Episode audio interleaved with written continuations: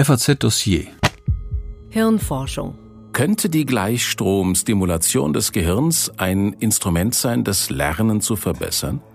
Können wir es dadurch schaffen, zu sogenannten Savants mit außergewöhnlichen geistigen Fähigkeiten zu werden, nur ohne die psychiatrischen Grunderkrankungen, die im Regelfall damit einhergehen? Oder handelt es sich doch nur um eine positive Utopie, die unsere Lebensqualität keinesfalls verbessern kann? E-Turbo fürs Gehirn. Die Zukunft hat längst begonnen, wie sich die Wissenschaft unseres Kopfes bemächtigt. Mehr Kreativität, optimale Einsicht und ein besseres Gedächtnis. Das alles soll möglich werden, wenn die Hirnforschung realisiert, was sie derzeit an Kranken testet. Gehirndoping durch elektrische Stimulation mit Batteriestrom. Weltweit laufen Studien dazu, auch von Militärs. Haben die Neuroingenieure keine Skrupel? Von Joachim Müller-Jung, Melanie Mühl und Jordan Meas. Man erwartete keine Wunder. Und der Raum sah auch nicht nach einem Wunder aus. Trotzdem erhoffte man sich eines. Es ging schließlich um Hirndoping. Man hoffte also auf irgendetwas, das einen schneller denken lässt, klüger macht, effektiver. Etwas, das das eigene Gedächtnis in eine Festplatte verwandelt. Was wäre das für ein großartiges Leben? Der Raum lag im zweiten Stock der Göttinger Universitätsklinik, die wie ein gigantischer Klotz in der Landschaft steht. Drumherum viel Grün. Er maß kaum 20 Quadratmeter. In seiner Mitte stand eine wenig Vertrauen einflößende Liege. Es gab ein paar Stühle und alles in allem hatte dieser Ort mehr mit einer Abstellkammer als mit einem Versuchslabor zu tun. Die Fototapete zeigte einen südseehaften Palmenstrand. Auf einem Rollwagen, mit dem sonst in Seniorenheimen Tee umhergeschoben wird, stand ein kleiner Apparat. Er erinnerte an ein altes Radio. Er sah nach Vergangenheit, nicht nach Zukunft aus, obwohl er für etwas da war, das man transkranielle Gleichstromstimulation nennt. Der sanfte Strom, den das Gerät produziert, stimuliert bestimmte Hirnareale. Eine freundliche tawaianische Doktorandin forderte einen auf, es sich auf der Liege bequem zu machen. Sie befeuchtete kleine Schwämme mit einer Elektrodenpaste, platzierte sie auf dem Kopf und umwickelte das Ganze mit einem Gummiband. Vor ein paar Jahren, sagte sie, verwendeten sie noch eine weiße Creme. Dummerweise sahen die Versuchspersonen nach der Gleichstromstimulation immer aus, als hätten sie Schuppen. Sie lachte. Dann schaltete sie das Gerät ein. Michael Nitsche, Oberarzt und Leiter des Labors, sitzt nur ein paar Räume weiter, in einem hellen Zimmer mit weitem Blick. An der Wand hängt eine Urkunde aus Jugendjahren, als er bei einem Tischtennisturnier Dritter wurde. Was die Gleichstromstimulation betrifft, ist er im internationalen Wettbewerb der Ideen und Innovationen deutlich weiter vorne mit dabei. Er ist einer der modernen Pioniere dieser Technik. Den Schädel unter Strom zu setzen, das hat für Nietzsche vor allem einen Zweck. Erkenntnisgewinn. Dieses Ziel teilt er mit den Italienern Luigi Galvani und Alessandro Volta, die gegen Ende des 18. Jahrhunderts die Elektrizitätslehre auf ein wissenschaftliches Fundament stellten. Die beiden hatten unter anderem mit Experimenten an Fröschen nach dem Spiritus Animus, der Grundlage der Informationsübertragung in den Nervensystemen gesucht. Sie spekulierten über die Tierelektrizität, die sie in elektrisch geladenen Flüssigkeiten wähnten. Wenn sie bei einem toten Frosch Strom anlegten, bewegten sich dessen Beine.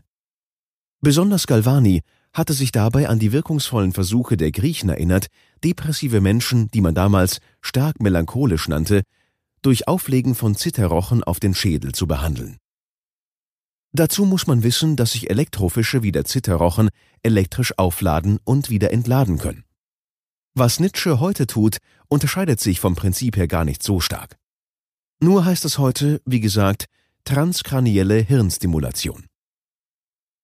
Nietzsche hat das Verfahren Ende der 90er Jahre buchstäblich wiederbelebt und eine Art klinische Gebrauchsanweisung, ein Protokoll entwickelt, wofür ihm der Richard-Jung-Preis der Neurophysiologen verliehen wurde. Er hat mit seiner Arbeit allerdings auch etwas ausgelöst, das er heute mit einigem Stirnrunzeln quittiert. Den Wunsch nach elektrischem Hirndoping. In Instituten weltweit und keineswegs in zweitklassigen Labors ist eine Bewegung entstanden, die es sich zum Ziel gesetzt hat, die vermeintlich sanfte Hirnstimulation auf der Kopfhaut zu nutzen, das Gedächtnis und die Lernfähigkeit des Menschen zu verbessern oder zu optimieren. Nietzsche unterscheidet in dieser Hinsicht sehr genau. Verbessern, sagt er, das lässt sich rechtfertigen. Die Aussichten, dass uns das gelingt, sind nicht schlecht.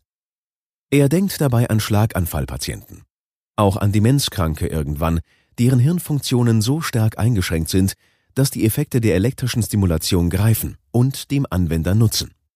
Optimieren, sagt er entschieden, sei hingegen der wenig erfolgversprechende Versuch, ein schon einigermaßen gut funktionierendes Gehirn von gesunden Menschen künstlich zu tunen. Ob man das will, ist eine politische, ja eine ethische Frage. Die Effekte dürften aber marginal bleiben, so Nietzsche. Das ist einerseits der Stand des Wissens, andererseits ist es ein Anreiz für viele, die Grenze des Machbaren eben doch zu überwinden. Nietzsches amerikanischer Kollege Vincent Clark hat, unterstützt von der Agentur für hochentwickelte Projekte des Verteidigungsministeriums, bei einer Versuchsreihe mit Scharfschützen im Simulator festgestellt, dass man die Sinne schärfen und die Trefferquote verdoppeln konnte. Zumindest bei jenen Schützen, die unter den Schwämmchenelektroden am Kopfband mit Pulsen von 2 mA stimuliert wurden. Nicht aber bei solchen, denen ein Bruchteil der Stromstärke verabreicht wurde. 2 mA entsprechen einem Fünfhundertstel des Stroms, der durch eine 100 Watt Glühbirne fließt. Der Strom kam aus einer 9 Volt Batterie. Auch Nietzsches Experimente, die er vor mehr als einer Dekade mit seinem Institutsleiter Wolfgang Paulus begann, haben die Fantasie angeregt. Er selbst, Freunde und Verwandte haben sich an den Experimenten als Versuchspersonen beteiligt. Nietzsche war von Versuchen in Mailand wenige Jahre zuvor und nicht zuletzt von Experimenten mit Ratten und Menschen in den 60er Jahren fasziniert worden. Damals hat unter anderem der britische Psychiater Joe Redfern versuchsweise an Depressiven mit Stromstärken gearbeitet, die noch deutlich unter den heute üblichen Amperewerten lagen. Die Hälfte seiner zweieinhalb Dutzend Patienten seien plötzlich ungemein redselig, ja geradezu albern geworden. Und obwohl zu jener Zeit die schon länger als Elektroschockbehandlung bekannt gewordene Elektrokrafttherapie bei narkotisierten Schwerstdepressiven klinisch im Einsatz war, hat kaum jemand die sanfte Methode mit Gleichstrom am Kopf weiterverfolgt. Der Grund war, dass zu der Zeit auch die ersten wirksamen Medikamente auf den Markt kamen. In den 80er und 90er Jahren kam zudem ein verwandtes Verfahren, die transkranielle Magnetstimulation in Mode. Bei ihr wird an der Schädeloberfläche eine Magnetspule angelegt, die je nach Ausrichtung der Spule in bestimmten Hirnarealen elektrische Entladungen auslöst und damit Spontanaktivität der Hirnzellen anregt. Seit einigen Jahren ist die Magnetstimulation als Behandlungsmethode gegen Depression zugelassen. Wie bei der Manipulation mit Magneten wusste man bis vor wenigen Jahren auch beim Gleichstromverfahren nicht wirklich, was sich im Gehirn abspielt, wenn das elektrische Feld ein paar Millimeter in die Hirnrinde vordringt. Nietzsche hat viele Effekte aufgeklärt. Offensichtlich verändert der Strom die Polarisierung über der Membranhülle von Hirnzellen. Fließen Elektronen durch die Schädeldecke, anodaler Strom, können die Nerven leichter depolarisieren. Sie feuern leichter und werden entsprechend schneller erregbar. Umgekehrt verringert kathodaler Strom die Chance, dass sich die Zelle kurzzeitig elektrisch entlädt und damit ein Signal erzeugt. Das Gehirn kann also angeregt oder gehemmt werden. Wobei Magnete offenbar tatsächlich Entladungen auslösen, während der Gleichstrom eher wie ein Dimmer wirkt und die Signale verstärkt oder abschwächt. Beim Lernen scheint der Gleichstrom die Spontanaktivität zu modulieren und daher im Vorteil zu sein, sagt Nietzsche. Interessant ist, dass diese Effekte mitunter noch Stunden nach der Stimulation anhalten. Der Haken. Die elektrischen Felder dringen immer nur in geringe Tiefen der Großhirnrinde von einigen Millimetern vor. Und sie sind noch nicht so fokussiert und vorhersagbar, wie das wünschenswert wäre. In tiefere Hirnbereiche gelangt man nur mittels Tiefenhirnstimulation. Sie arbeitet mit Hirnschrittmacher und Elektroden, die mehrere Zentimeter tief ins Gehirn eingepflanzt werden. Allein 50 bis 60.000 Parkinson-Patienten tragen solche Implantate schon heute, um ihr starkes Zittern und die extremen Bewegungsstörungen buchstäblich abzuschalten. Elektrischer Strom vermag die Motorik von einer Minute auf die andere einigermaßen herzustellen. Auch bei Dutzend schwer depressiver Menschen hat sich die erwünschte Wirkung eingestellt. Selbst für Mediziner ist es immer wieder ein kleines Wunder. Ein Wunder, das allerdings im Falle von Parkinson bisher nur bei einem Zehntel der Patienten greift und das leider die Krankheit selbst nicht aufhält. Auch die sanften Stimulationsverfahren werden inzwischen in zahlreichen Experimentierstudien getestet. Dabei stehen Effekte auf die Muskulatur im Vordergrund. Oder man will Träume beeinflussen. In nicht weniger als 250 klinischen Studien wird versucht, die Gehirnaktivität von Patienten wiederherzustellen. Hauptsächlich an Schlaganfallpatienten. Viele von ihnen haben nach dem Hirnschlag Schwierigkeiten mit der Sprache, Worte zu finden oder sogar einfachste Begriffe für Gegenstände neu einzuüben. Am University College in London hat man in sechswöchigen Tests mit Hirnscan-Kontrolle gezeigt, dass die Gleichstromstimulation exakt solche Wortfindungsprozesse unterstützt. Paolo Sergio Boccio aus Sao Paulo, ein Kollege Nitsches, kam vor kurzem mit neuen Resultaten zu einem der weltweit größten Neurologentreffen nach Chicago um von einem verbesserten Arbeitsgedächtnis bei allerdings nur wenigen Parkinson- und Alzheimer-Patienten zu berichten. Fünf etwa 20-minütige Behandlungen an zwei Hirnregionen, die wesentlich an der Planung und Organisation von Handlungen beteiligt sind, sollen ausgereicht haben, um in den anschließenden Tests eine Verbesserung bei den älteren Menschen um fast 20 Prozent zu erzielen. Einige Alzheimer-Patienten konnten Gegenstände und Gesichter leichter erkennen. Parkinson-Kranke verbesserten ihr Gedächtnis. Solche Befunde zeigen vor allem eins. Dass das Gehirn von Erwachsenen, auch von Kranken, viel plastischer ist, als wir jahrzehntelang dachten. Dieser Befund ist einer der spektakulärsten der Hirnforschung in neuerer Zeit. Doch den ernsthaften Vordenkern der Hirnstimulation wie Nietzsche ist gleichzeitig klar, die an vergleichsweise wenig stimulierten Patienten erzielten kognitiven Fortschritte lassen sich vorerst noch nicht verallgemeinern. Vor allem die Wirkung bei Gesunden bleibt im Dunkeln. Die älteste Gelehrtengesellschaft, die britische Royal Society, stellte dennoch jüngst in einem Bericht Neuroscience Conflict and Security, in dem es um die Potenziale der Neurotechniken in der Armee ging, optimistisch fest. Zusammen mit modernen Bildgebungsverfahren könne sich die Gleichstromstimulation als das heiß begehrte Instrument erweisen, um das Lernen im militärischen Kontext zu verbessern. Thomas Metzinger, 1958 geboren, ist Bewusstseinsphilosoph und Professor an der Universität Mainz. Sein Büro ist überschaubar. Er sitzt an einem achteckigen Tisch und erzählt von Veröffentlichungen, in denen Spitzensportler gefragt wurden, ob sie, wenn es ein Dopingpräparat gebe, das ihnen garantiere, fünf Jahre jeden Wettbewerb auf der ganzen Welt zu gewinnen, es nehmen würden. Der Preis?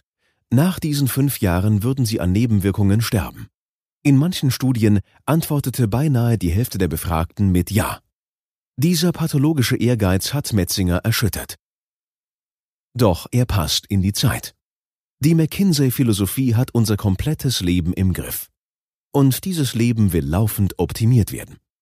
Metzinger sagt, die gesellschaftliche Bereitschaft, kognitive Leistung zu enhancen, ist groß, allerdings nur, wenn es legal und risikofrei möglich wäre. Doch was passiert, wenn dubiose Anbieter Stimulationsgeräte verkaufen, die gefährlich sind? Da nutzen auch Verbote nichts. Wenn Menschen etwas wollen, bekommen sie es auch. Denken Sie an den Drogenkonsum in Gefängnissen, der selbst dort nicht abgestellt werden kann, sagt Metzinger. Noch gefährlicher ist aber etwas anderes. Dadurch, dass sich unsere Handlungsmöglichkeiten verschieben, verschiebt sich auch die Intuition einer Gesellschaft für das, was normal ist. Thomas Metzinger hat den Begriff einer Bewusstseinsethik geprägt.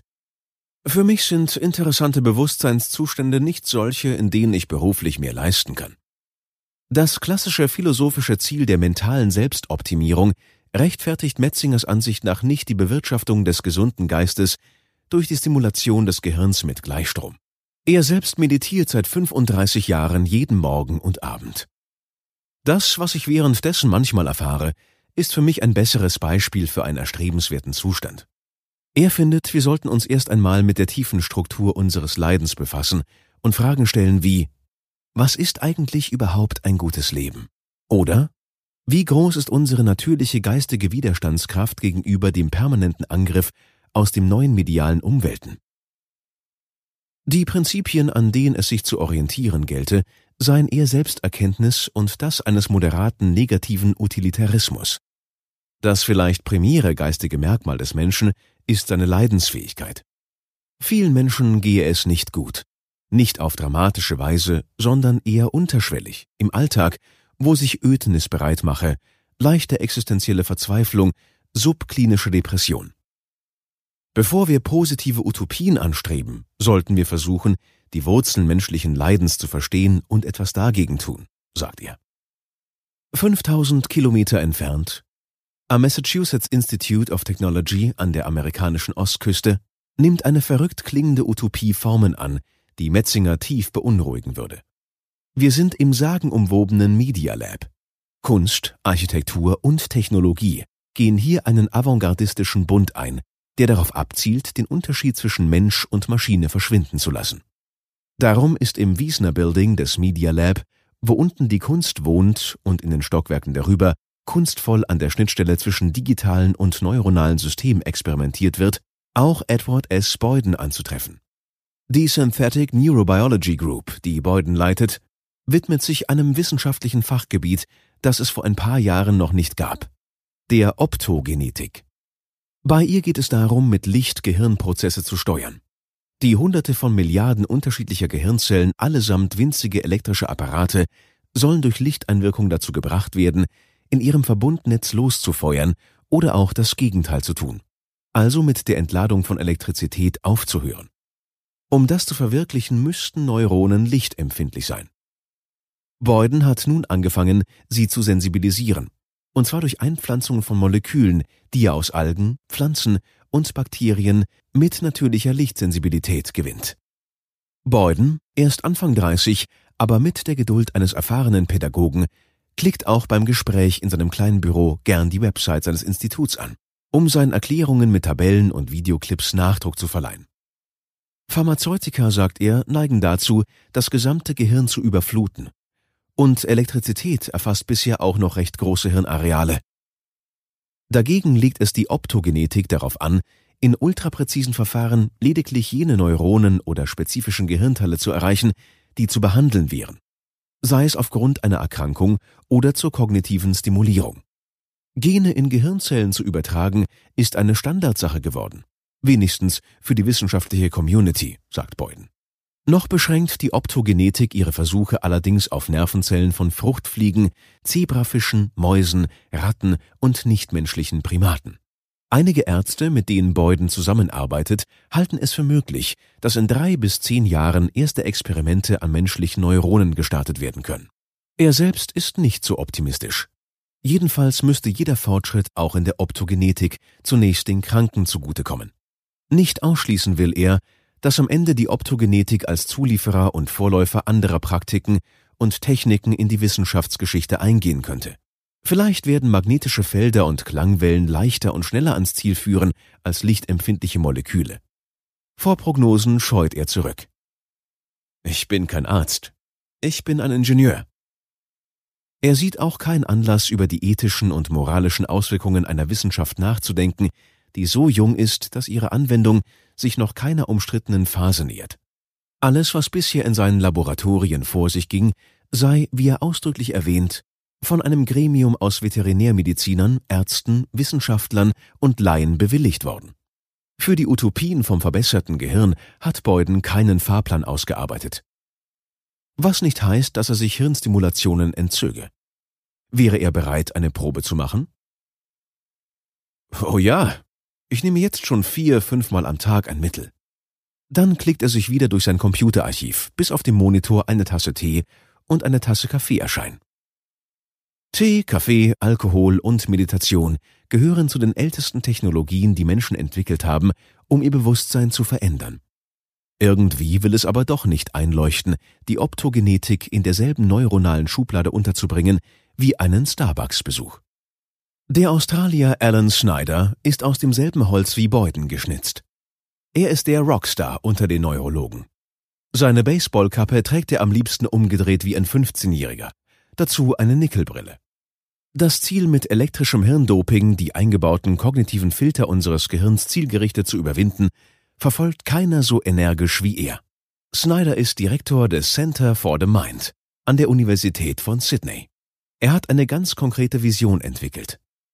Jeder Mensch und nicht erst der Kranke soll die Möglichkeit erhalten, seine Talente und seine Kreativität mit einer Denkkappe bewusst zu erweitern. Kritiker halten ihn für affektiert und sein wissenschaftliches Vorgehen für oberflächlich und unkritisch. Sie halten ihm außerdem methodische Schwächen vor. Doch der Australier publiziert seine Ergebnisse regelmäßig in hochkarätigen Fachzeitschriften, auch in Nature und Science, und ist vielfacher Preisträger. In den Neuroscience Letters hat er kürzlich zusammen mit Richard Chi eine Studie veröffentlicht, die jedem kreativen und Denksportler zu denken geben dürfte. Von 33 jungen, gesunden Probanden haben 14 eine als unmögliches Problem bekannte Aufgabe gelöst. Das Neun-Punkte-Problem. Neun im Quadrat angeordnete Punkte sollen durch vier gerade Linien alle miteinander verbunden werden, ohne allerdings den Stift auch nur einmal vom Blatt zu nehmen. Die Aufgabe klingt auf den ersten Blick leicht lösbar. Doch nur die wenigsten schafften sie. So war es auch in Snyders Versuch in der Placebo-Gruppe. Probanden, bei denen eine Gleichstromstimulation vorgegaukelt wurde. Die 14 erfolgreichen Probanden trugen Snyders Denkkappe. Bei ihnen war vor der Präsentation der Aufgabe der vordere Teil des linken Schläfenlappens 10 Minuten mit kathodalem Strom gehemmt worden und gleichzeitig die Aktivität in der rechten Hirnhälfte mit anodalem Strom angeregt. Der Trick ist, dass wir damit die eingefahrenen Denkstrukturen auflösen und neues Denken ermöglichen sagt Snyder. Seinen Wahlspruch hat John Maynard Keynes geprägt. Die Schwierigkeit liegt nicht darin, neue Ideen zu entwickeln, sondern den alten zu entfliehen, die sich in jede Ecke unseres Gehirns hinein verästeln. Was jedoch im Gehirn genau vor sich geht, wenn plötzlich neues Denken freigesetzt wird, davon hat Snyder keinen Schimmer. Jahrelang hat er ähnliche Experimente wie jetzt mit der Gleichstromtechnik mit der Magnetstimulation vorgenommen. Die Ergebnisse haben aber kaum jemanden wirklich überzeugt. Nennenswerte Nebenwirkungen der Stromstimulation hat er wie die Kliniker noch keine festgestellt. Doch es wurde auch noch nicht systematisch dazu geforscht. Dafür hat er mit einer Arbeit in Plus One für Aufsehen gesorgt. In dem Papier beschreibt er Versuche mit 60 Probanden, die verschiedene numerische Aufgaben lösen und damit ihre Einsichtsfähigkeit prüfen sollten. Mit Streichhölzern wurden Rechenaufgaben in römischen Ziffern ausgelegt, deren Lösung offensichtlich falsch war.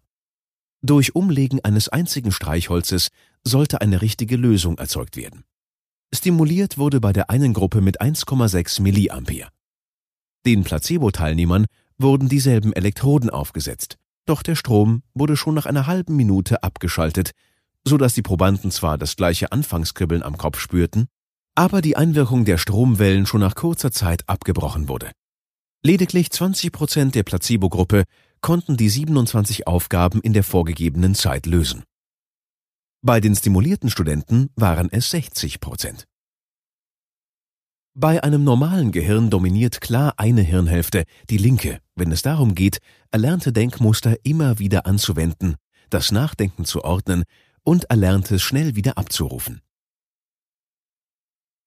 Evolutionär gesehen ist das ein Vorteil, da wir auf mentale Herausforderungen schneller reagieren können.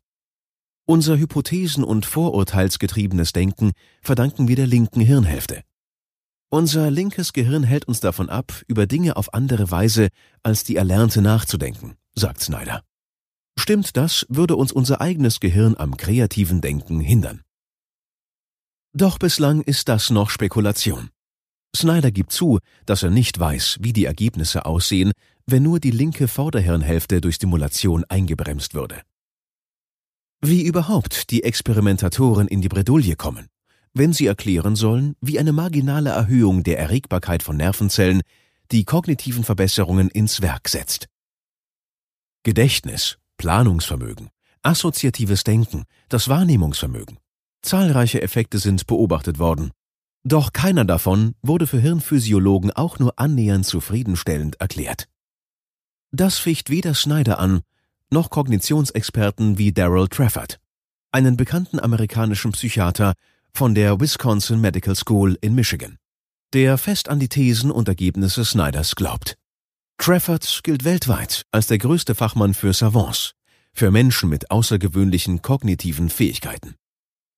Fähigkeiten, die uns staunen lassen, und die uns zeigen, wozu das menschliche Gehirn fähig ist.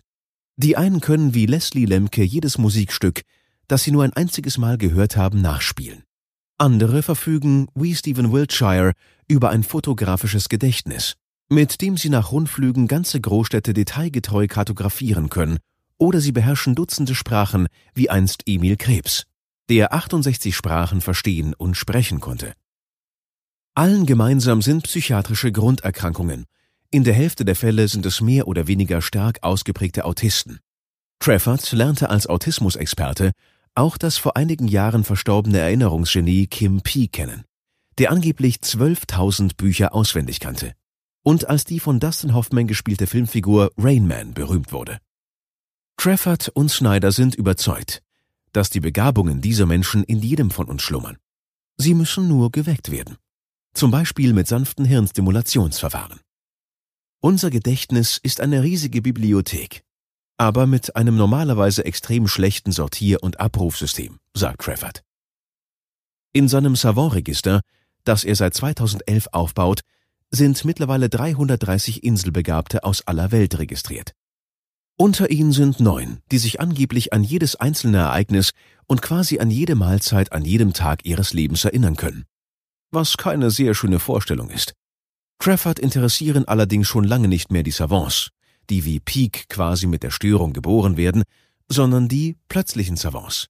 Jene, deren Gehirn Jahre oder Jahrzehnte lang wie ein gewöhnliches Denkorgan mit allen Stärken und Schwächen funktionierte, bis es urplötzlich durch einen Schicksalsschlag ungeahnte Talente entwickelte.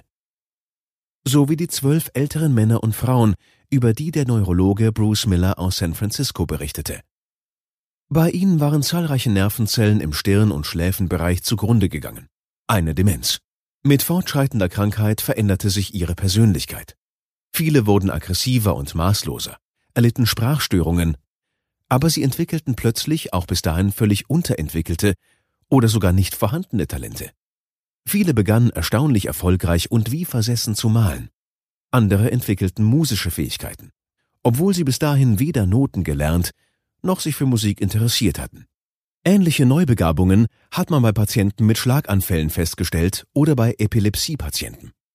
An der Schweizer Universitätsklinik in Lausanne wurden vor ein paar Jahren zwei professionelle Maler behandelt, die nach einem leichten Hirnschlag im Hinterhautlappen bzw. dem Thalamus ihre Stilrichtung radikal änderten.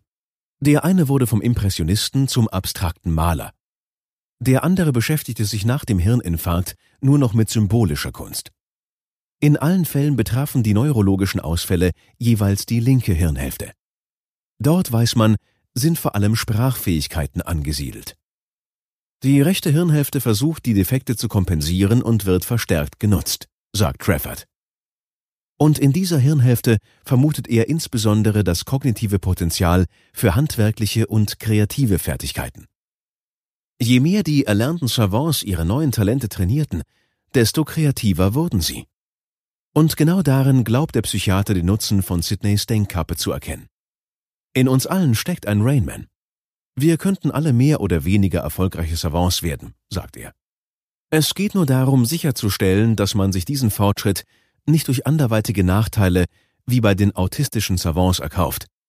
Die Optimierung muss für ihn zwar nicht zwingend durch Technik wie die Gleichstromstimulation erzielt werden, mit Meditation könnte man die Dominanz der kreativitätshemmenden linken Hirnhälfte womöglich auch gezielt eingrenzen.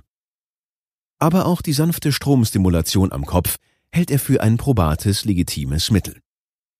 Ob damit nicht ein Stück intellektuelle Normalität verloren geht, wenn wir anfangen, einzelne Hirnleistungen gezielt zu steigern? Eine interessante Frage, antwortet der knapp 80-Jährige. Darüber habe ich noch gar nicht richtig nachgedacht. Ehrlich, ich war bisher einfach zu sehr beeindruckt von den Fortschritten. Die Welt, von der Trafford und Snyder träumen, ist eine, in der das Staunen über außergewöhnliche menschliche Fähigkeiten keinen Platz mehr hat. In dieser Welt ist unser Gehirn ein durch und durch entschlüsselter Denkapparat. Seinen Zauber hätte es verloren. Universitätsklinik Göttingen Die tawaianische Doktorandin fragt, ob alles okay sei. Man ist sich nicht sicher. Das Spitzeln auf der Kopfhaut ist stärker geworden und glich nun einem Jucken. Ob das so richtig sei? Ja, ja, sagte die junge Frau. Sie lächelte immer noch. Einige Minuten später fühlte sich die Gleichstromstimulation allerdings an, als sei man von einem Schwarm Mücken gestochen worden, was dann doch ungewöhnlich war. Die Doktorandin löste die Elektroden von der Kopfhaut. Zumindest hatte man keine Schuppen.